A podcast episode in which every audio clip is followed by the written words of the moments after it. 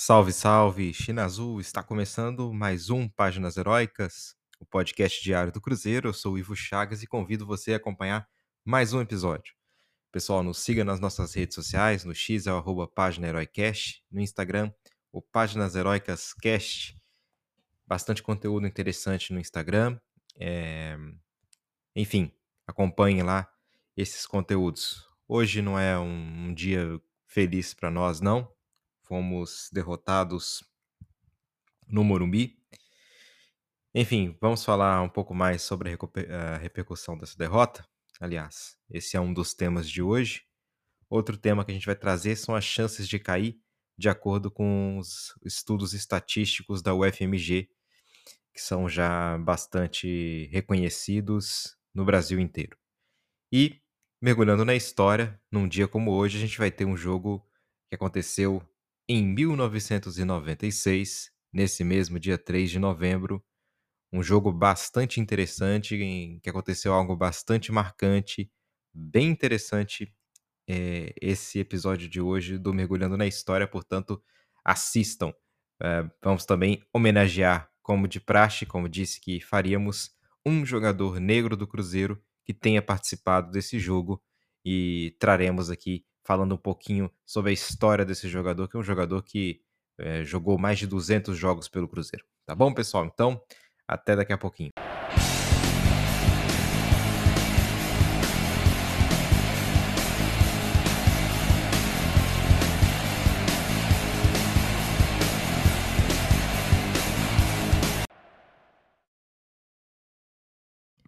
Bom, pessoal, vamos direto ao assunto. Repercutir ainda mais essa derrota. É, estive vendo alguns comentários de, não vou chamar de colegas, né, que eu não me considero colega dos jornalistas e setoristas, mas de influenciadores do Cruzeiro que desceram a lenha e com toda razão nessa apresentação do Cruzeiro no Morumbi. Acho que mais dói não é a derrota, porque perder para o São Paulo é algo que pode acontecer, né? É algo comum. Inclusive, existe uma grande predisposição, infelizmente, do Cruzeiro a perder para o São Paulo, sobretudo em campeonatos brasileiros. A gente sabe disso, historicamente falando. Mas pelo que foi o jogo, é muito doído, né? Porque no segundo tempo o Cruzeiro domina a partida, o Cruzeiro tem chances claras, as desperdiça e a gente nota que as opções do técnico Zé Ricardo, mais uma vez, elas não são bem feitas ao longo do jogo. Então, colocar o Vital, que nada agrega, é um ponto. O Wesley pouco agregou também. E aí, a pior das escolhas do Zé Ricardo foi, sem dúvidas nenhuma, a opção de ter colocado o Palácios que errou em vários lances, inclusive no lance que originou o gol do São Paulo Futebol Clube e que decretou a nossa derrota no dia de ontem. A paciência hum, com esse, com esse tipo de alteração está acabando, a paciência com esses jogadores que sempre que entram acabam por mais atrapalhar do que ajudar também está acabando. E no jogo de ontem, eu acho que ficou bastante nítido que o Palácios não tem condições de jogar no Cruzeiro. Né? Já estava nítido em outros jogos, né? um jogador fraco defensivamente, um jogador que também não apoia tão bem assim.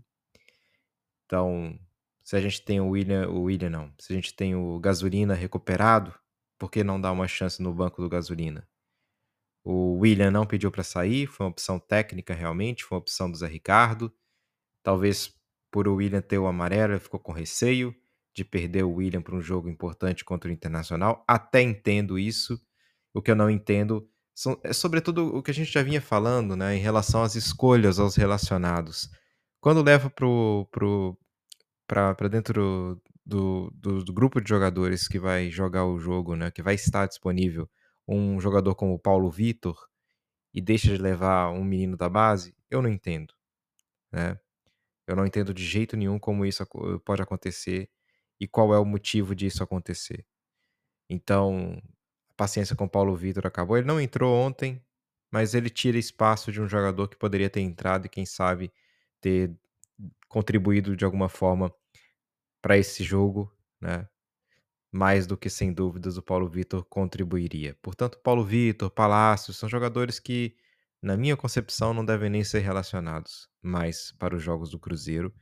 Não vale a pena, são jogadores muito fracos, tecnicamente falando, muito ruins, e não, não tem como, não tem como esperar muito deles. É... Ainda doendo, né? Esse resultado. Pelo que foi o jogo, principalmente, porque poderíamos ter saído ali com a vitória, não fosse aquele erro bizonho do Rafael Papagaio. Né? Que é uma coisa que o Samuel Venâncio falou e que eu concordo. Chuta pro gol. Chuta, fecha o olho e chuta. É melhor fechar os olhos e chutar uma bomba. Quem sabe aí bate no goleiro e entra, do que ficar buscando ângulo, buscando buscando um gol bonito, né? Ou buscando, sei lá, tirar do goleiro, qualquer coisa do gênero. É o que o Bruno Rodrigues fez, tentou fazer e também não e também perdeu o gol, embora estivesse impedido. Não dá, não dá. É, a gente sabe que esses jogadores são ruins tecnicamente e que não não tem boa pontaria. Então chuta de qualquer jeito, chuta no meio do gol, chuta, chuta, chuta no meio do gol que quem sabe tem mais chances de bater no goleiro e entrar ou só mete a bomba e quem sabe isso aí vai fazer com que realmente haja mais chances. Não adianta usar a técnica quando não se tem técnica, né? Não adianta tentar colocar uma bola colocada quando não se tem capacidade para tal, né? E mais uma vez, né, pessoal, acho que a gente tem como nosso dono, né, o dono da nossa SAF, o Ronaldo. Poxa, será que o Ronaldo não tem como, não tem como o Ronaldo conversar com esse pessoal? Porra, pega a bola então. O Ronaldo pega um dia a bola assim, porra, é assim que se finaliza. Ele mesmo com 300 quilos, ele sabe finalizar até hoje. Eu acho que falta também um pouco do Ronaldo é, entrar no dia a dia do Cruzeiro e mexer na cabeça desse pessoal. Porque eu nunca vi, na minha vida inteira, um ataque tão fraco como o ataque do Cruzeiro desse ano de 2023. Eu nunca vi um conjunto de atacantes tão ruins. Nunca. Né? E se for falar de centroavante em si, aí a gente. Aí é uma coisa bizarra. Bizarra mesmo. Acho que se a gente pegar o pior conjunto de centroavantes da história do Cruzeiro, tirando esse, ainda é dez vezes melhor. Né? E, e olha que já passou muito centroavante ruim pelo Cruzeiro. Enfim, é... era isso que queria falar um pouco sobre, talvez o que tenha faltado para falar ontem, né, um pouco já com a cabeça mais, mais tranquila, né, menos quente, mas ainda com um sentimento de grande frustração. A palavra é essa, frustração. Bom, vamos falar então daquilo que é, também repercutiu, que é exatamente o estudo já tradicional da UFMG, né, do, dos estatísticos da UFMG.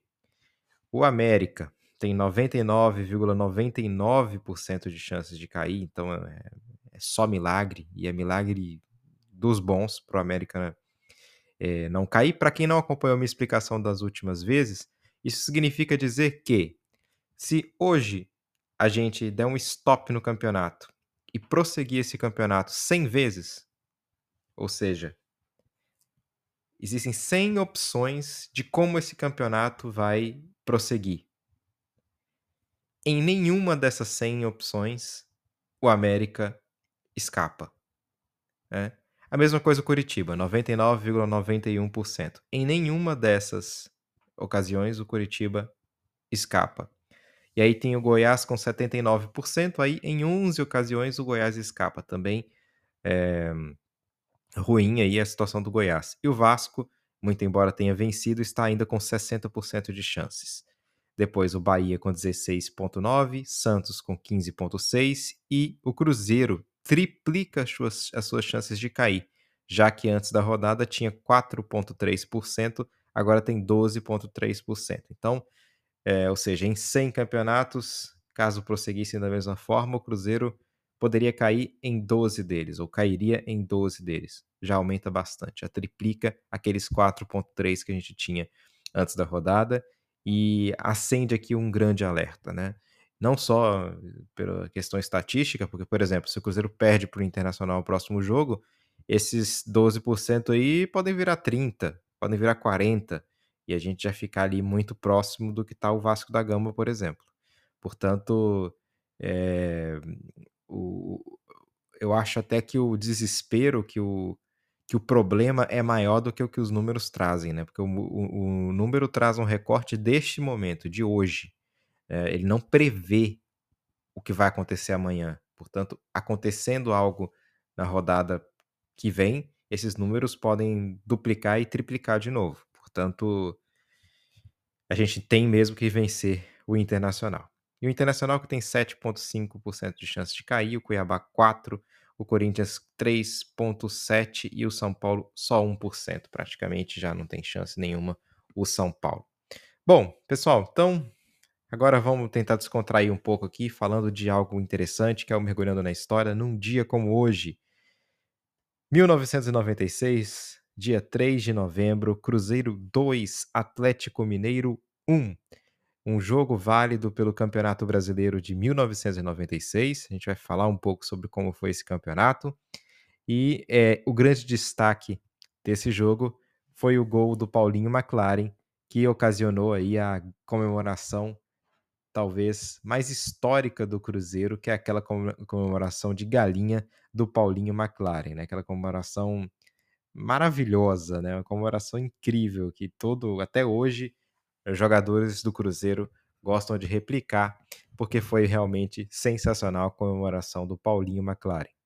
Bom, Cruzeiro veio a campo naquele dia, naquela vitória, né, num público de 87.649 pessoas no Mineirão, naquela tarde noite de domingo, veio com Dida, Vitor, Jean Elias, Sérgio Lúcio, Nonato, Cleison, Donizete Oliveira, Fernando, eh, Luiz Fernando, Léo Mineiro, Palinha e Paulinho McLaren da Silva, Tico e Reginaldo entraram ao longo do jogo. Esse time de 96 é base também para o time campeão em 97 da Copa Libertadores, né? E o Atlético Mineiro veio com Tafarel, Rogério Pinheiro, Ronaldo Guiaro, Paulo Roberto Prestes, Doriva, Fábio Augusto, Gutenberg, Leandro Tavares, Moacir, Euler e Renaldo. Entraram aí ao longo do, do jogo no Atlético Elbert e Cleiton no Cruzeiro é, já tinha falado, né? O da Silva, o Tico e o Reginaldo. Bom, técnico do Cruzeiro, Levir Coupe, técnico do Atlético, Eduardo Amorim. E esse foi um grande jogo aí. Por que, que eu, que eu digo que foi um grande jogo? Porque em 1996 o Cruzeiro terminou o campeonato em primeiro lugar, ou seja, se fossem pontos corridos como é hoje, o Cruzeiro teria sido campeão em 1996. No entanto, naquela época, né, a gente tinha já o que muitos é, saudosistas acham que é a melhor maneira de se disputar um campeonato brasileiro, um sistema de playoffs, né? Mata-mata, né? Para os saudosistas dos anos 90, 80 e antes, o mata-mata era, era, seria fundamental. Eu vou confessar para vocês que eu prefiro o sistema de liga, porque eu acho que é mais justo e também porque, na minha opinião, o Cruzeiro se deu melhor na, nesse sistema de ligas. Basta ver que a gente tem três títulos brasileiros depois de 2003, ou a partir de 2003, e antes disso a gente só tinha Taça Brasil. Então, numa, num campeonato como esse aí de 96, o Cruzeiro é, acabou se ferrando logo na, na, na, primeira, no primeiro confronto que foi contra a Portuguesa. E aí que a gente vai falar também, né? O Cruzeiro perdeu para a Portuguesa por 3 a 0 e depois eh, venceu por 1 a 0 não foi suficiente. A portuguesa que chegou à final eh, naquele campeonato e acabou perdendo para o Grêmio né, na final. Depois eh, o Atlético Mineiro também foi eliminado pela portuguesa, né, se não me engano, foi uma coisa assim. Eu lembro bastante desse campeonato. Esse foi o primeiro campeonato assim que eu, que eu realmente acompanhei, campeonato brasileiro que eu realmente acompanhei. Eu me lembro bem de 1996, eu me lembro bem de ser, de, de ser zoado pelas, pelos atleticanos e depois de devolver a zoação, porque na próxima, logo na próxima rodada, né, nas semifinais ali, na próxima fase, eles também foram eliminados pela Portuguesa. Torci muito pela Portuguesa na final também contra o Grêmio, mas não deu para a Portuguesa. Bom, pessoal, E agora eu vou falar sobre aquele jogador especial, já repercutindo aí o mês da consciência negra, trazendo jogadores negros que passaram pelo Cruzeiro e que foram grandes destaques. Cleison Edson Assunção. O Cleison. Pessoal, o Cleison é um prata da casa, ele foi formado pelo Cruzeiro, jogador realmente muito importante na nossa história, assim, eu, eu diria que um jogador que teve 279 jogos oficiais pelo Cruzeiro, né? Aliás, jogos no total pelo Cruzeiro, marcou 89 gols. Ele começou como atacante no Cruzeiro, né? Depois foi sendo recuado até chegar à, à volância, digamos assim. E o Cleison foi um, um, um cara que eu lembro, ele era, ele era muito aguerrido em campo, né? Tanto na função de atacante quanto na função de volante, até por isso é que ele chegou a ser volante, né? Porque ele era um atacante muito aguerrido e um jogador assim muito especial na história do Cruzeiro, né? Ele teve uma passagem, ele foi revelado aqui, né? Depois passou para Portugal, voltou para o Cruzeiro, passou pelo Vitória, volta pelo Cruzeiro 96, 97, vai para o Flamengo, Grêmio, vai jogar no Atlético Mineiro, Brasiliense, Esporte, Náutico, volta, vai para o futebol da, se não me engano aqui, da Polônia, Portuguesa, Santa Cruz, Caxias, Gama, Ceará, América de Natal e termina a carreira no Fortaleza. Então, o momento mais especial dele, que eu me lembro, foi realmente nessa fase aí de 96, 97. Ele colecionou títulos pelo Cruzeiro, né? Duas Copas do Brasil, de 93 e 96, uma Copa Ouro, que foi aquela que a gente falou em, diante do São Paulo, uma Copa Master da Supercopa em 95 também, três campeonatos mineiros em 92, 96 e 97 e o maior título da carreira, com certeza, do Cleison, a Copa Libertadores da América de 1997. Ele estava naquele elenco campeão em 97. Portanto, Cleison, fica a nossa homenagem a você. É... Muito obrigado por tudo que você fez pelo Cruzeiro nesses anos em que passou por aqui. É, tem, aquela, tem aquela coisa, né, de jogador que vai depois jogar no Atlético Mineiro e tal. É, mancha um pouquinho ali, mas eu acho que o Cleison deu muito a vida pelo Cruzeiro nos tempos em que jogou aqui. Um jogador, como eu já disse, muito aguerrido, um jogador que deu muita alegria à torcida do Cruzeiro. Portanto, a nossa homenagem aqui ao Cleison, esse grande jogador que passou pelo nosso time e que nos deu, nos ajudou, né, a conquistar a Copa Libertadores da América de 97, além de outros grandes títulos. Portanto, muito obrigado, Cleison. Fica aqui a nossa homenagem a você nesse mês da consciência negra. E, pessoal, é, mais uma vez, muito obrigado. Vamos aí manter a cabeça no lugar, pensar no jogo contra o Internacional. Pessoal que conseguir ir ao estádio, é, apoiem, como sempre. Né? Acho que esse apoio nunca faltou em nenhum momento no, nem, em nenhum momento do, do Cruzeiro, desde 2019, nunca faltou esse apoio, nunca, nem mesmo nos piores momentos. Portanto, a torcida estará presente. Eu, infelizmente, não consigo, estou muito longe, né? Estou fora do Brasil, mas adoraria estar no Mineirão nesse jogo contra o Internacional, porque ele vale realmente a vida. E é isso que o Cruzeiro tem que dar, tem que dar a vida por esse jogo, tá? Saudações celestes, então, a todos vocês e até amanhã, pessoal.